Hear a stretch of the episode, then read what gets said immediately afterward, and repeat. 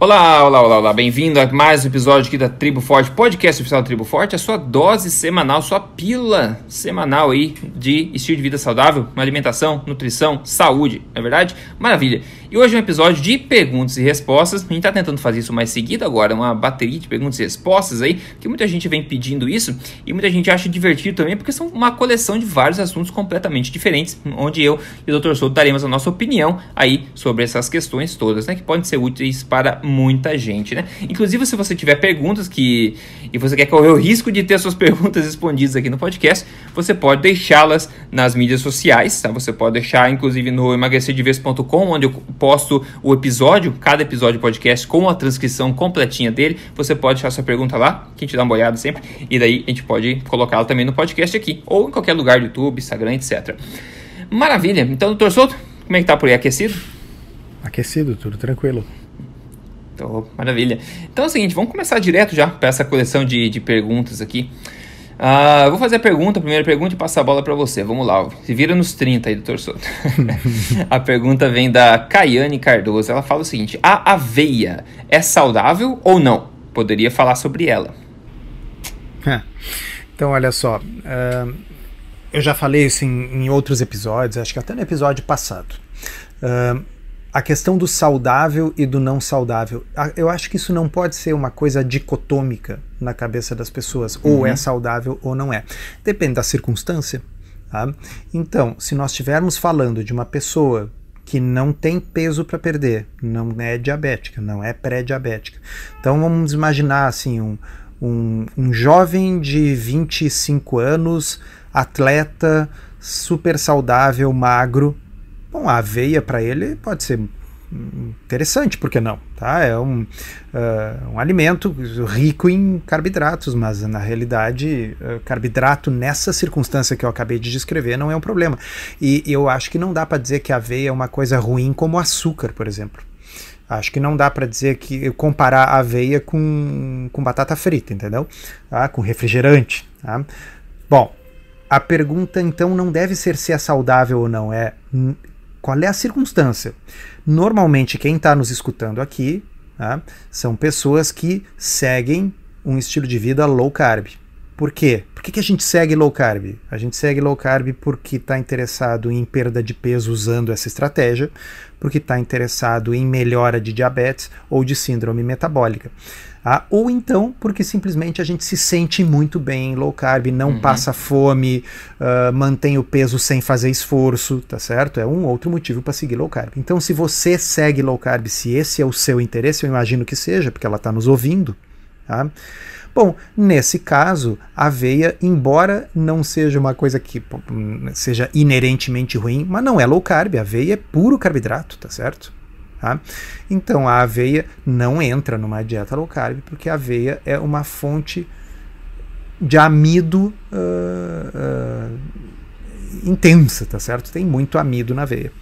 Tá? Então uh, pode até ser saudável em alguma circunstância para pessoas que não têm nenhum problema, mas não é low carb. E para quem quer seguir esse estilo de vida, a aveia não entra.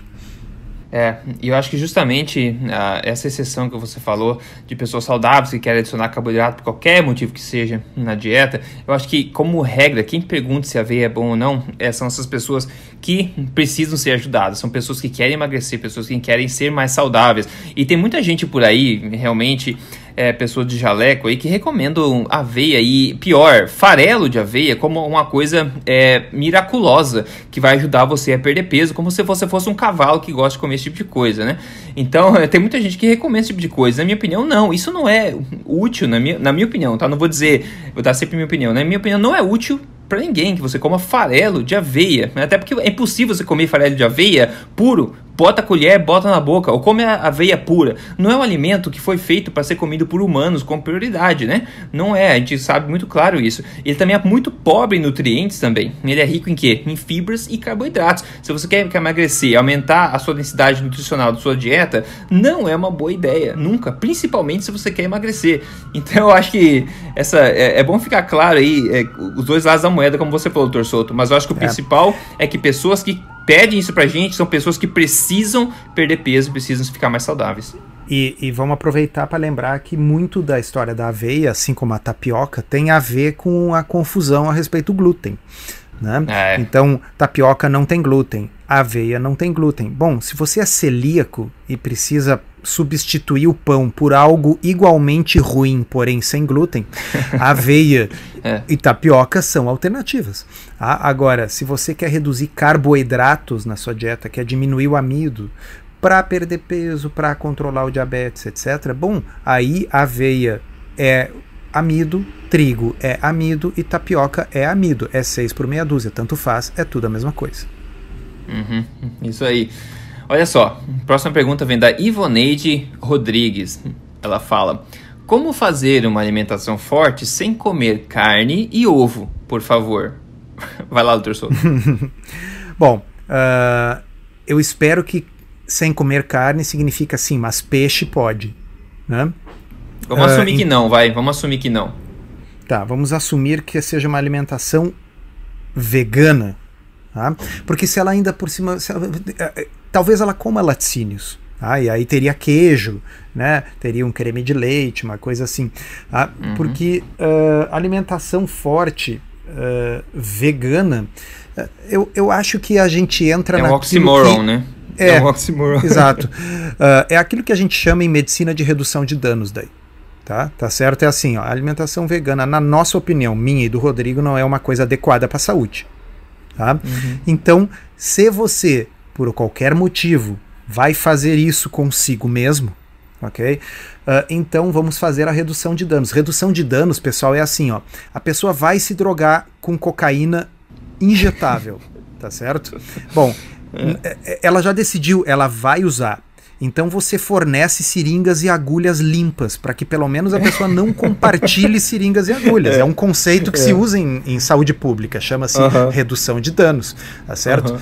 Vai haver uh, o, o, o, sexo com pacientes contaminados com doenças sexualmente transmissíveis. Bom, pelo menos vamos distribuir camisinha de graça, é. né, para reduzir os danos. Então, assim, vou fazer uma alimentação vegana. Tá? Nesse caso, eu acho que a pessoa deve sim evitar alimentos processados, evitar trigo, aveia, centeio, cevada, grãos cereais, né, especialmente refinados, eliminar o açúcar da dieta tá? e tentar obter parte das suas calorias, pelo menos, não de carboidratos e sim de gorduras de origem vegetal. Então, vai ter que comer muito abacate, vai ter que comer muito coco, vai ter que comer nozes, castanhas, amêndoas. Essa é uma pessoa que talvez se beneficie de fazer pães e, e coisas com farinhas de nozes. Fica uma alimentação mais cara, né? Vê que está faltando proteína nessa nossa conversa aqui. Então, assim, uhum. muitas vezes vai ter que haver suplementação. Uh, então, com uh, proteína uh, de, de, de, leguminosas, né? proteína de, de arroz, uh, de arroz não é leguminosa, mas enfim, existe pó de proteína de arroz, existe pó de proteína de ervilha, existe proteína Cogumelo. de soja. Né? Então, a pessoa vai ter que fazer esse tipo de subterfúgio e vai ter que suplementar a vitamina B12 e vai ter que ter um nutricionista bem treinado para orientar para não haver deficiências nutricionais. Então, uh, é, ela está perguntando a nossa opinião. Então, essa é a minha opinião. É uma coisa inadequada para a saúde, mas a gente pode tentar fazer uma redução de danos. É mais ou menos como a história das seringas, né? É, e só para complementar como você estava começando, se a pessoa, no caso, comer peixe, né? Muita coisa melhora, né? Ah, bom! Não, mas aí é muito diferente. Muito tá? diferente. Se a pessoa comer peixe, tá bem come peixe, come ela diz que não, não tem ovos, mas não, enfim, frutos né? do mar, então, assim, talvez. Tá, é, frutos do mar. Uh, então facilita. Se puder entrar qualquer coisa aí de, de origem animal, já, já facilita demais. Uhum. Com certeza. E tem sobre a, essa questão vegana, já que pediram, né? uh, se a gente for pensar na história da humanidade, em análise de, de tribos e populações isoladas, a gente vê que, historicamente, a proteína é o macronutriente mais valorizado, né? A gente sempre tenta comer, é, quando tem carne, a gente come, quando não tem, infelizmente, tem que comer o resto, que é o que? Planta, grão, etc. É, as populações asiáticas, por exemplo, a gente sempre vê que a maior parte da, do prato deles é de carboidratos, hoje ainda, tradicionalmente, porque a oferta de proteínas era muito pequena. Então, peixe e, e carne é um tempero que eles colocavam no resto. Só que você não consegue viver só disso, né? Então você tem que colocar o bulking, né? Que é um monte de arroz, um monte de nuros e coloca um pouquinho de, de carne em cima. A minha namorada, ela, ela fez voluntariado na África, em Gana, um tempo, e comeu junto na vila lá com as crianças na escola e comeu com todo mundo.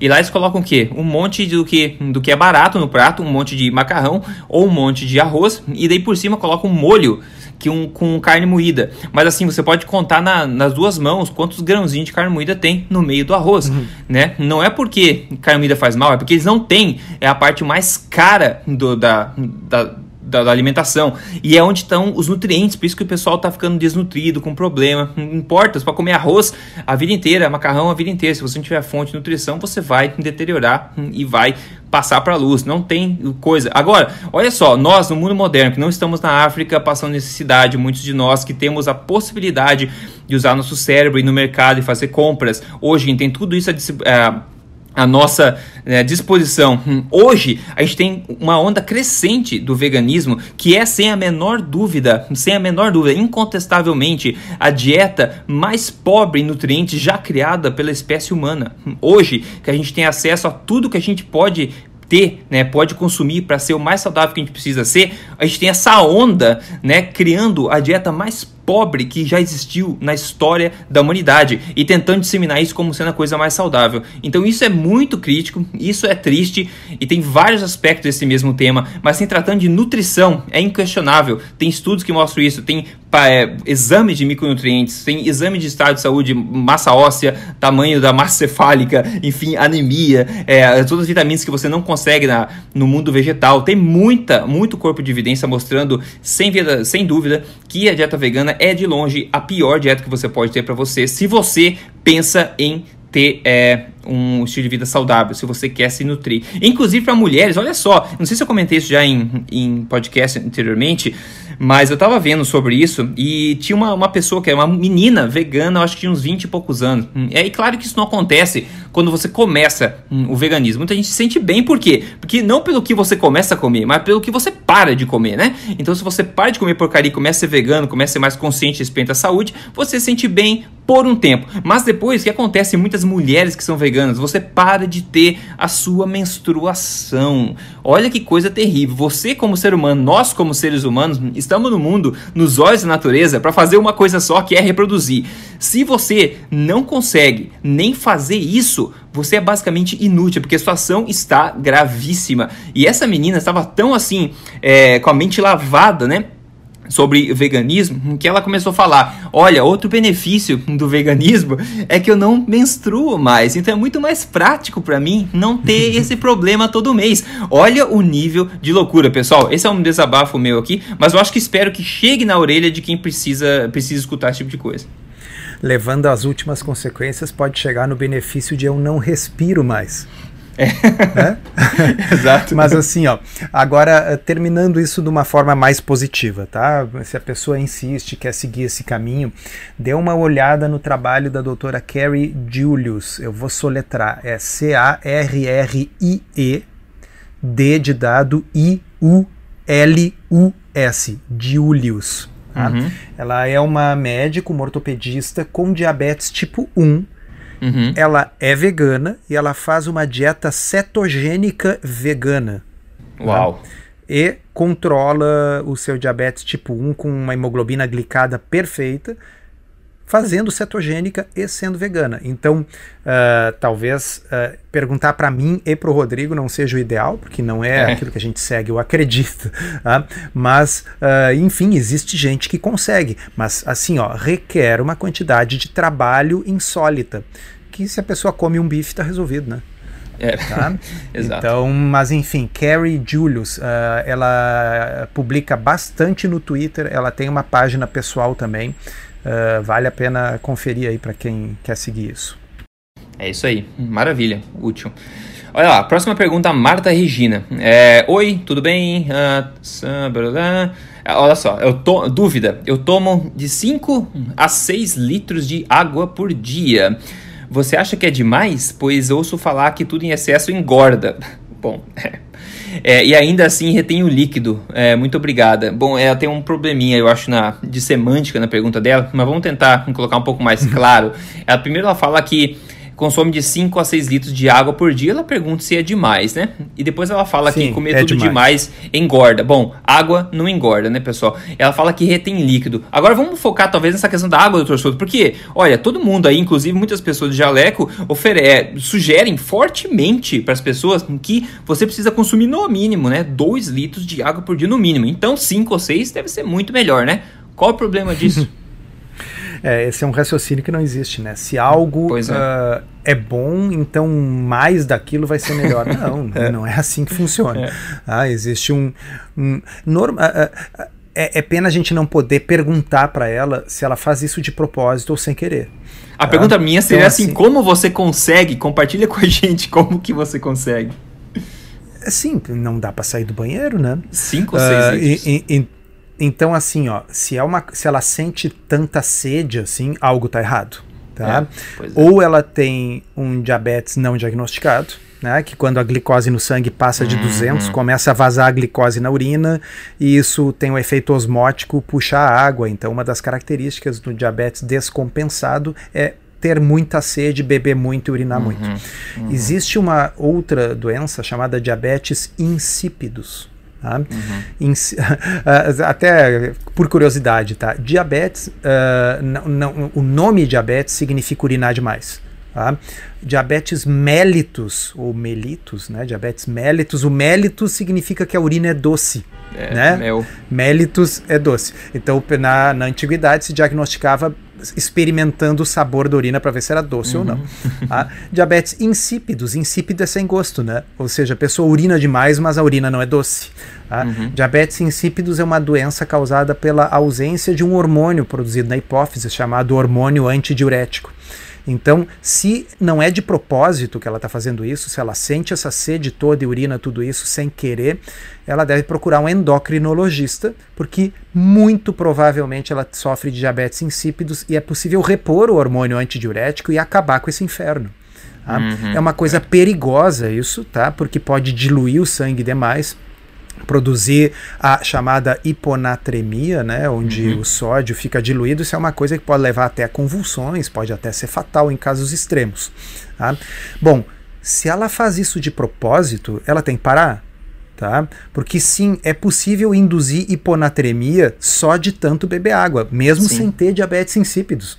Tá? O Tim Noakes, que a gente fala muito aqui, uh, ele uh, publicou um livro chamado Waterlogged, tá? no qual uh, ele aborda justamente isso, essa ideia de que os atletas devem beber muita água, muita água uhum. provocou mortes por hiponatremia, porque na realidade a sede diz o quanto a gente tem que beber. Eu sei que vocês que estão nos ouvindo já disseram que quando a gente chega a sentir, já ouviram, né? Quando a gente é. chega a sentir sede é porque já está desidratado. Isso é bullshit. Tá? Completamente. A sede é, é, a sede é o melhor parâmetro.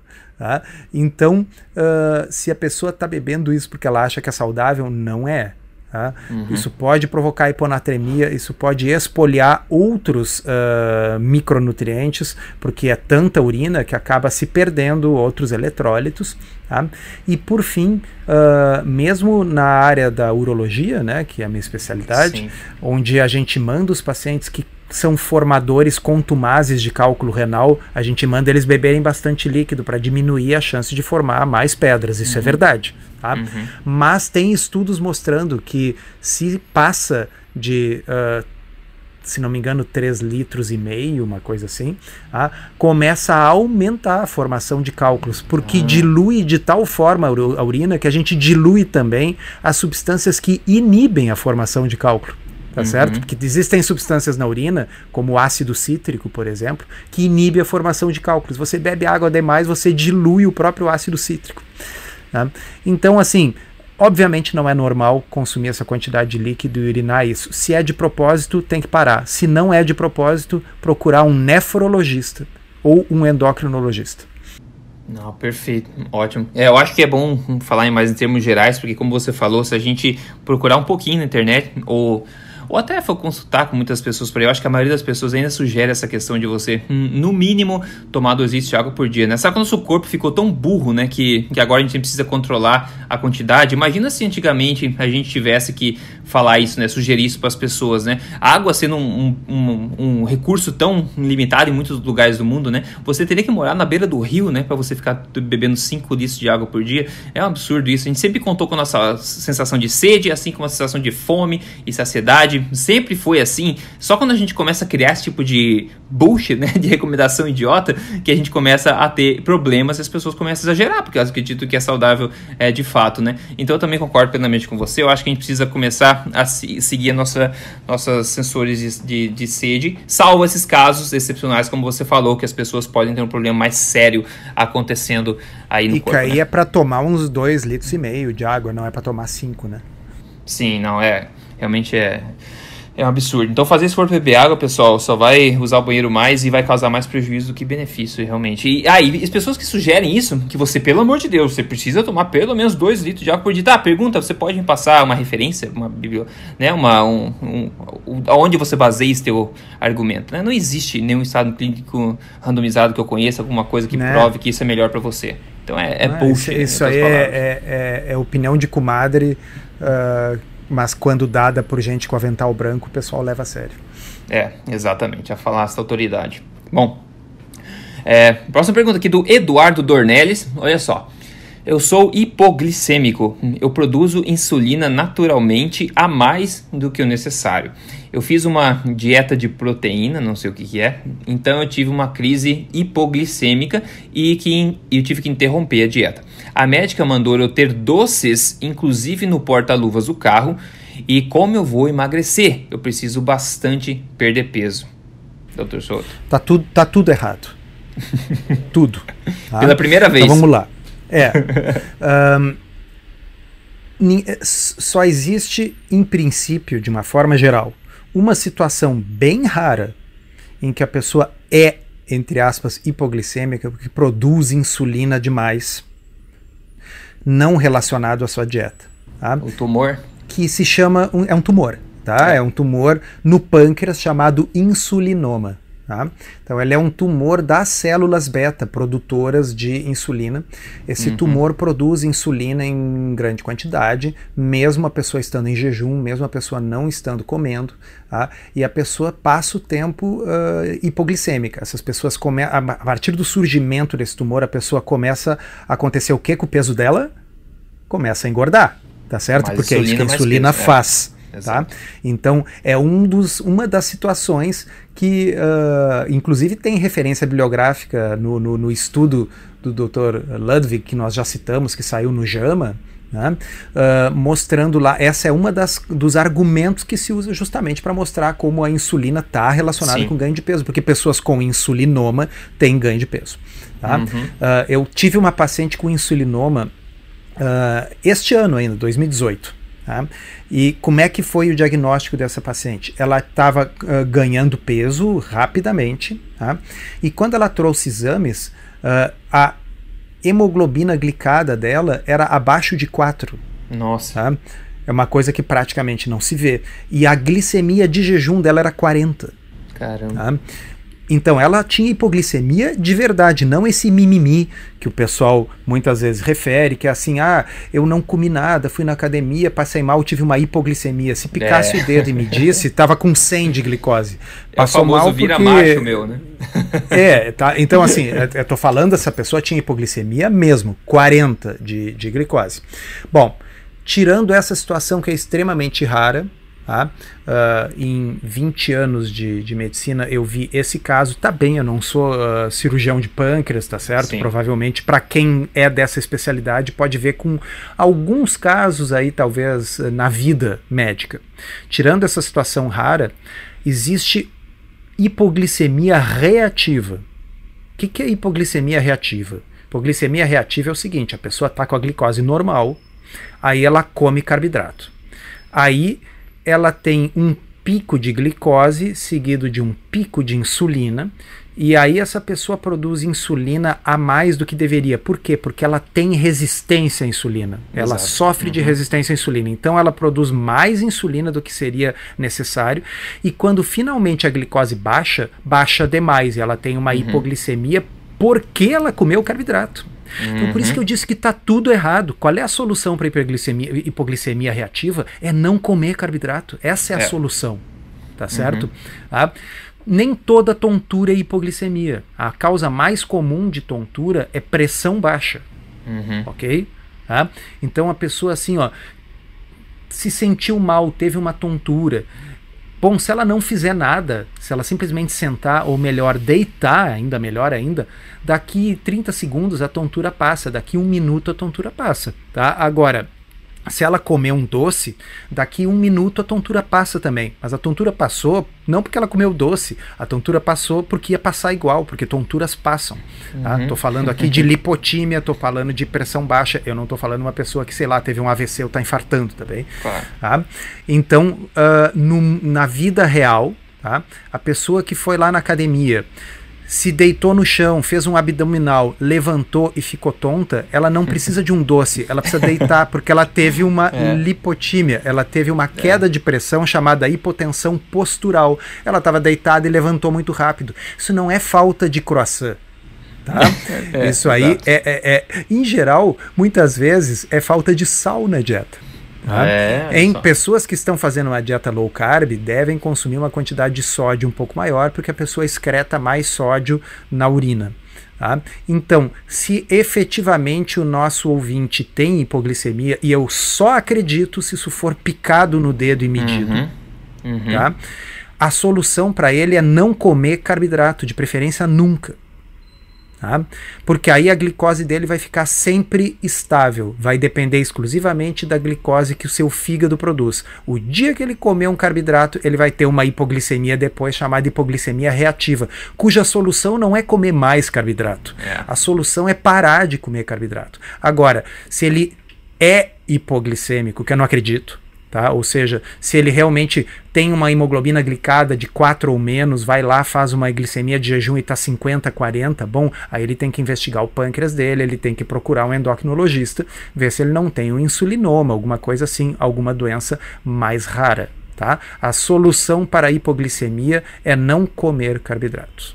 É, e talvez a dica mais importante de todos aqui seja para ele mudar de médico urgente, porque isso está aumentando o problema dele, se a gente for pensar. Eu acredito que o raciocínio da, da médica dele aqui foi o seguinte: ah, hipoglicêmico, tá? Não sei porquê, a média insulina no sangue, a insulina tá alta, porque tá resistente à insulina, obviamente. Aí ela faz o mesmo que eles usam, o mesmo raciocínio que as pessoas usam, os muitos médicos usam hoje para curar diabetes, ou seja, diabetes é um problema de excesso de insulina. Vamos fazer o quê? Vamos injetar mais insulina. Né? Então ele está alimentando Rodrigo, ele com o raciocínio doces. dela é mais ou menos o seguinte: imagina um fumante tá, que, passado meia hora, ele começa a ficar muito nervoso porque os níveis de nicotina no sangue estão baixos. Qual é a solução? Fuma, outro Fuma. cigarro. Claro. Tá? Se eu fumar É. um cigarro cada 20 minutos, a minha nicotina nunca vai ficar baixa. É, olha só. E vai ficar. Qual é a vai solução? curar quando Quem isso? sabe eu não fumo nenhum cigarro e aí eu vou É. ter níveis estáveis, no caso zero, de nicotina no sangue. Porque o problema é a nicotina subindo e caindo, subindo e caindo. Cada vez que ela cai, eu preciso fumar outro cigarro. É, é.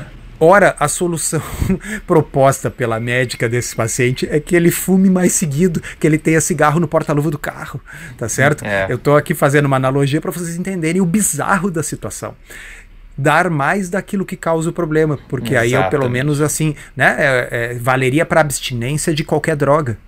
É, exato, faria. É, um dos grandes papéis aí nosso, nosso aqui no Tribo Forte é realmente, é realmente é passar essa informação para você, pessoa do dia a dia, para que você se ilucide um pouco mais, se eduque um pouco mais sobre esse assunto, que você possa cobrar também dos profissionais, né, que você visita nesse tipo de coisa, para você ficar não só refém da falácia da autoridade, mas também ter poder ter mais responsa- responsabilidade, né, sobre a sua saúde, enfim, entender um pouco mais e cobrar das pessoas que têm uma opinião talvez completamente diferente do que a da ciência, na verdade. Então é bom ficar esperto. Ah, antes tem mais uma pergunta ainda, mas antes dela, rapidamente aqui, o caso, sucesso do dia. Quem mandou pra gente foi a Camila Souto. Olha só, não sei se é tua irmã, tua tia, familiar, não, sei. Camila Cam- não, é, Souto. não, não é parente.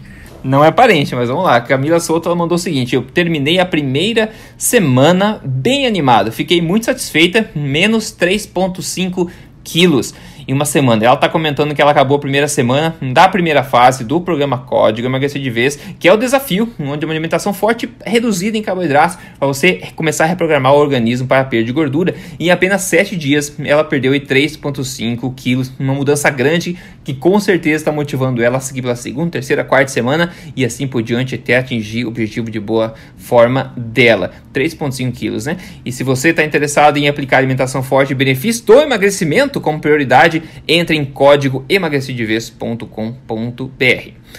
Legal, olha só, é, eu postei um vídeo sobre frutas recentemente. Na verdade, nesse momento que eu estou gravando no podcast, há quatro dias atrás eu postei esse vídeo sobre frutas e já tem mais de 300 comentários lá. E olha só, uh, para você achar, se quiser ver se você não viu, digite Frutas Rodrigo no, no YouTube, você vai achar.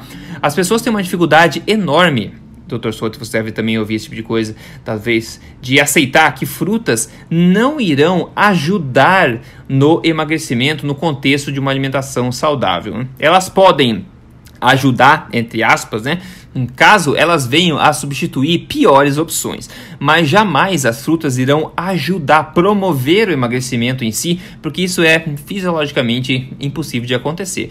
Mas muita gente, como eu falei, esse vídeo de fruta, eu estava comentando que as frutas de hoje não muito se assemelham às frutas selvagens de antigamente, né? São muito mais ricas em açúcar, mas com nutrientes mais diluídos, e as pessoas continuam a recomendar que você consuma bastante frutas, várias frutas ao dia na dieta, tanto para emagrecer quanto para ser saudável, e que isso é uma falácia que isso não é verdade, não tem embasamento nenhum na ciência e que frutas não, de forma alguma, ajudam no emagrecimento. Pelo oposto, só ajudam se você comer uma maçã em vez do brownie, né? Mas na verdade não está ajudando, está fazendo aquela questão de redução de danos, né? Então, só que quando eu falo esse tipo de coisa, claro que muita gente vai lá se rebelar dizendo: Ah, Rodrigo, porque eu perdi 20 quilos comendo fruta né? Então é uma prova que você está falando tá errado, né? Eu sou prova disso. então, doutor Souto, quero ouvir um pouco sua, a sua opinião nesse sentido aí, é, o que, que você tem a adicionar sobre essa questão de frutas no emagrecimento ou a necessidade de frutas para se manter uma vida saudável. Bom, uh, primeiro reforçar o que você disse, fruta pode ajudar se ela vier a substituir coisa pior, né? Então, se eu trocar um croissant por uma pera, é. é, é negócio, tá certo? É. É, se eu trocar um churros por uma maçã, é negócio. Tá? Então, não tem dúvida que quando a qualidade da dieta da pessoa é muito ruim, tá? trocar essas coisas por frutas pode ser interessante. Uh, nós aqui neste podcast advogamos dietas de baixo carboidrato. Tá? Agora, fruta não precisa ser um negócio cheio de açúcar. Existe uma grande variedade, uma grande variação do conteúdo de açúcar de diferentes frutas. Eu vou falar um monte de frutas agora que tem pouco açúcar. Conta aí, Rodrigo, quantas, quantas eu vou falar, tá? Manda ver. Tom, tomate, pimentão, berinjela, abobrinha, uh, pepino, uh, chuchu. morango, chuchu, uh, amora, mirtilo, framboesa. Quantas a gente falou, será? Dez. Tá? Falei dez frutas que essas aí vão lhe ajudar no emagrecimento. Tá? Uhum. São frutas baixas em carboidrato.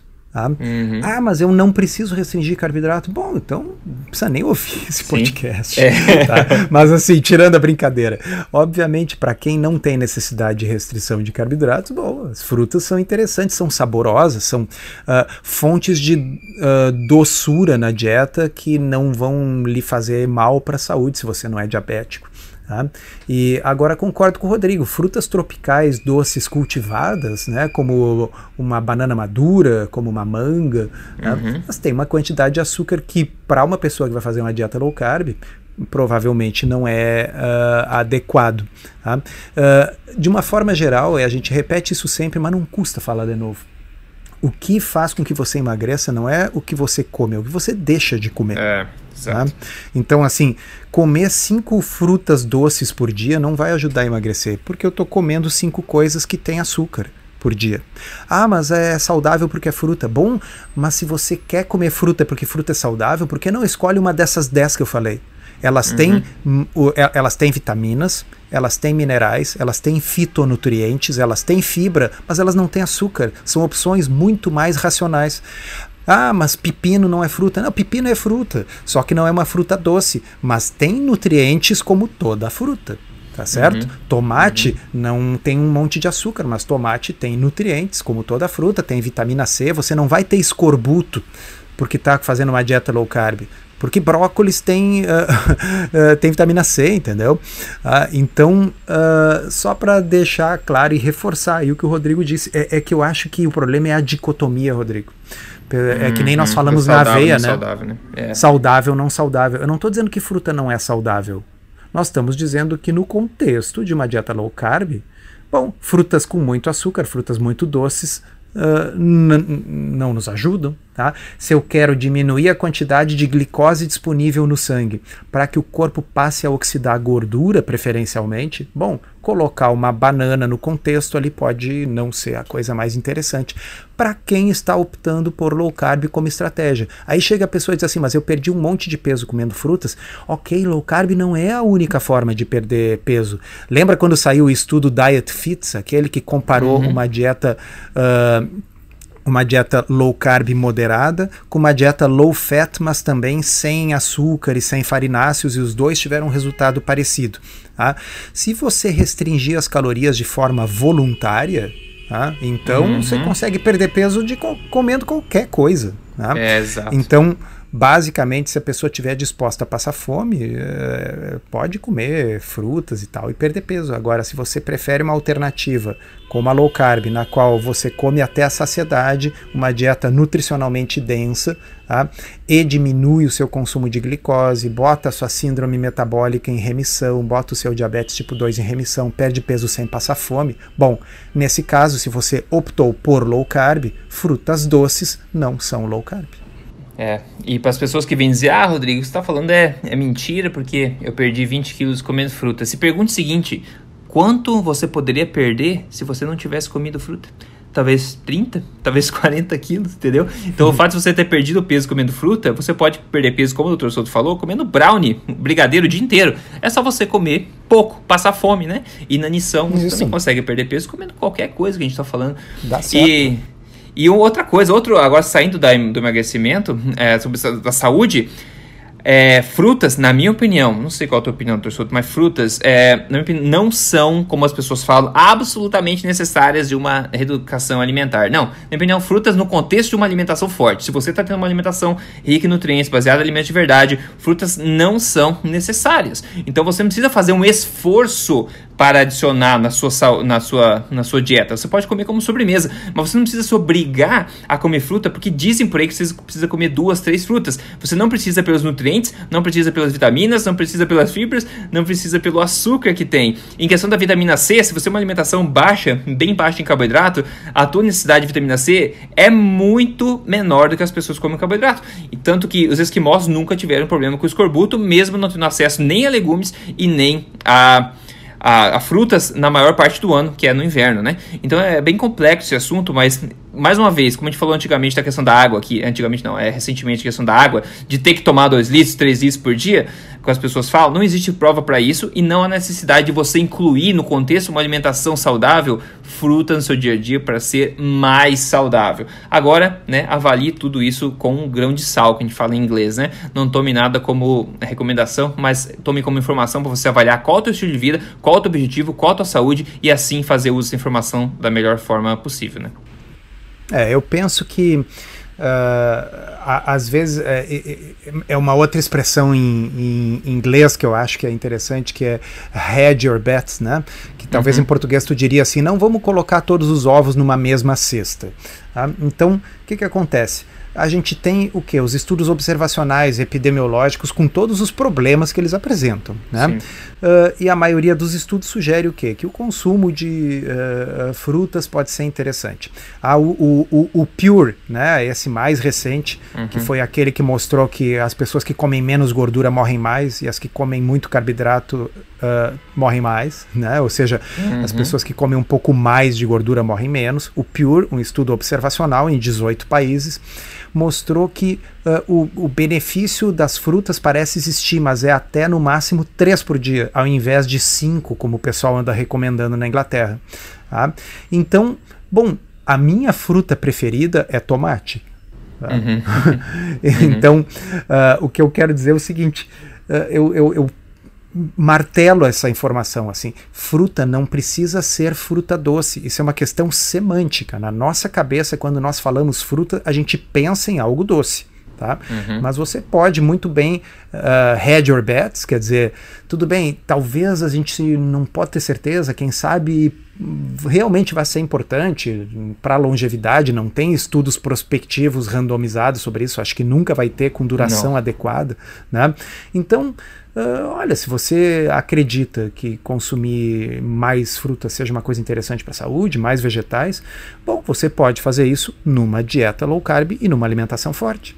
Tá? Falamos uhum. aí 10 frutas de baixo carboidrato que você pode comer. É, né? é. Então, uh, eu acho que é uma questão que está em aberto e eu entendo que a pessoa queira dizer assim, pelo sim, pelo não, eu vou comer umas frutas a mais aí, porque os é, estudos observacionais bem. epidemiológicos mostram tudo bem, escolha dentre as opções low carb. 10 eu falei de cabeça, se a gente for atrás tem muito mais do que isso. Ah, com certeza, com certeza. Maravilha, pessoal. Olha só, uma coleção de assuntos variados para você, né? Maravilha. É isso. Eu acho que é isso pelo podcast de hoje, né? Semana que vem tem mais, afinal, então não fique chorando aí. Maravilha, pessoal. Obrigado pela atenção de todo mundo. Já ficando por aqui no episódio de hoje. Torçoto, obrigado também pelo teu tempo. E a gente, claro, semana que vem vem com mais uma pílula aí de saúde para você. Até mais, pessoal. Até mais, obrigado. Até a próxima.